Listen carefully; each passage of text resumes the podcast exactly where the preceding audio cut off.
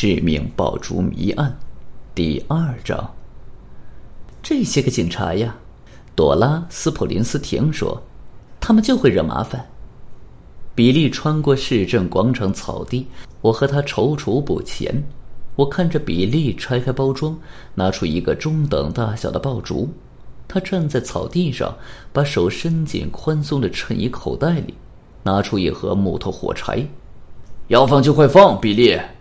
他哥喊道：“别小题大做的，惹人烦。”比利跪下来背对我们，想划着火柴。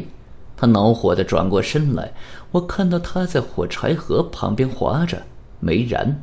划第三下时，火柴终于断成了两截。比利郁闷的站起来：“快点儿，该死的！”特迪·奥斯沃德叫道。比利重又拿出一根火柴，这次还是划不着。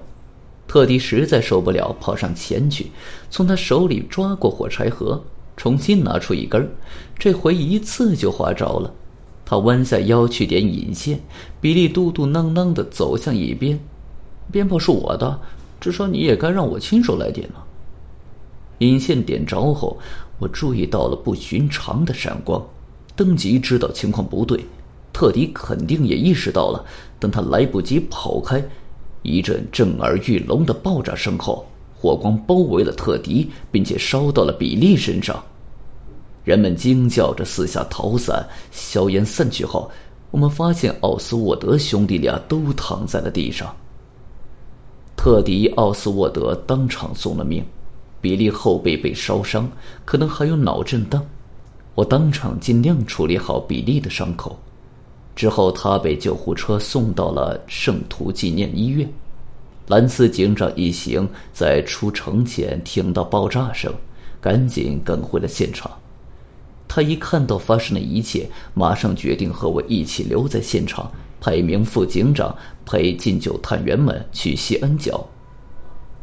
你认为是怎么回事，大夫？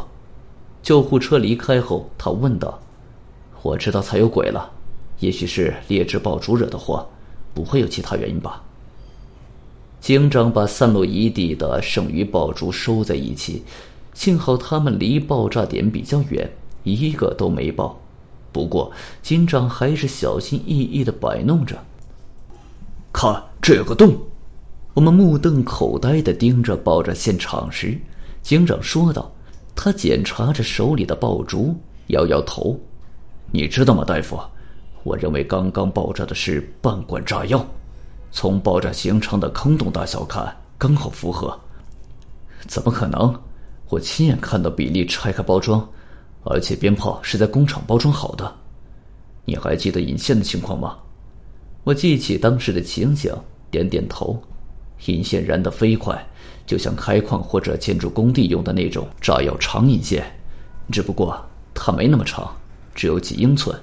和其他鞭炮上的引线差不多，大夫，如果是劣质鞭炮，工厂搞错一样我还能信，两样都搞错就不大可能了。难道他们装错炸药又接错了引线？你怎么看？我看是谋杀，我不得不承认。不过，凶手是怎么办到的？这方面你是专家。还有个问题，如果真是谋杀，两兄弟都是凶手的目标呢？还是比利一个人？比利，是他拆开包装，试图点燃引线，不过他碰到点麻烦，所以特迪才中途接手，亲自去点的。兰斯警长点点头。我看，我们最好去医院找比利谈谈。医院的医生把比利后背的伤处理得很好，但还是有些痛。他趴在床上，头朝我们，显然正处在悲伤中。我不敢相信特迪死了，到底是谁这样对我们？会不会是马克思·韦伯？警长说：“你不是说他朝你们的厂里丢石头吗？”丢石头和杀人可不是一回事啊，警长。哪怕是韦伯，我也不敢相信他会做这种事。警长带着鞭炮包装纸，上面印着红色粗体字样：“超级威力牌鞭炮一打。”请慎重处理。你能向我们演示一下，你是怎么拆开包装的吗？我拆下封条，撤掉一边的包装纸，好拿一个出来。我拆包装前没细想，山姆当时看着我，对吗？山姆，没错，我说，他是随手拿的。如果你想问的是这个，他伸手进去的时候看也没看，随便抽出来一个，然后他把整包鞭炮放在旁边，剩余的鞭炮散落在草地上。比利，有没有其他人跟你们结怨？你应该意识到，如果火柴划着了，死的就是你，而不是你哥哥。没人知道放鞭炮的会是我，而不是特迪。他坚称，昨天他还放了几个冲天炮，会不会是鞭炮厂的失误呢？我们认为鞭炮里错放了半管炸药，比利，而且引线也不对。大夫说，特迪刚一点燃，引线马上就烧起来了。我宁愿死的是我。比利趴在枕头上，闷声闷气地说。然后我们离开了医院。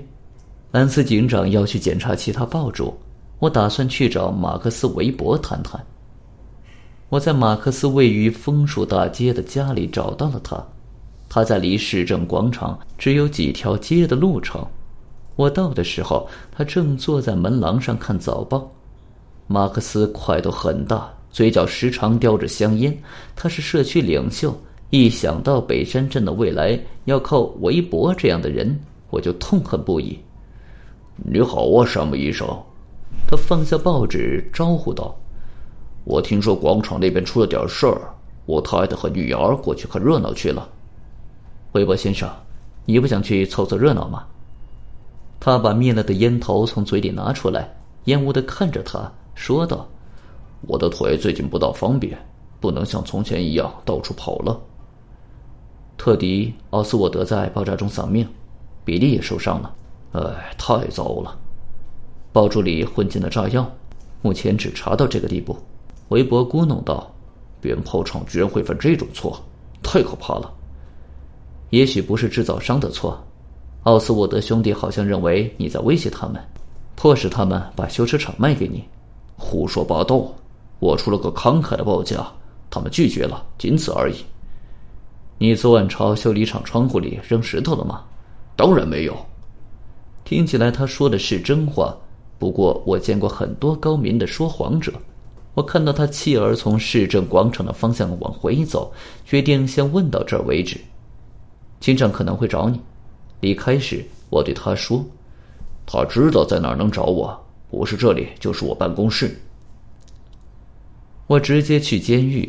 兰斯警长正在办公桌后忙活，他并不是那种崇尚科学办案的神探，但我必须承认，在检查剩余的鞭炮上，他干得很不错。他把所有的引线都切了下来，排成两排，每排六根，然后每根切一段，试试燃的有多快。都燃的不快呀，大夫，他说，全都没问题，而且鞭炮里的火药也没问题。既没有炸药，也没有其他任何不该有的东西。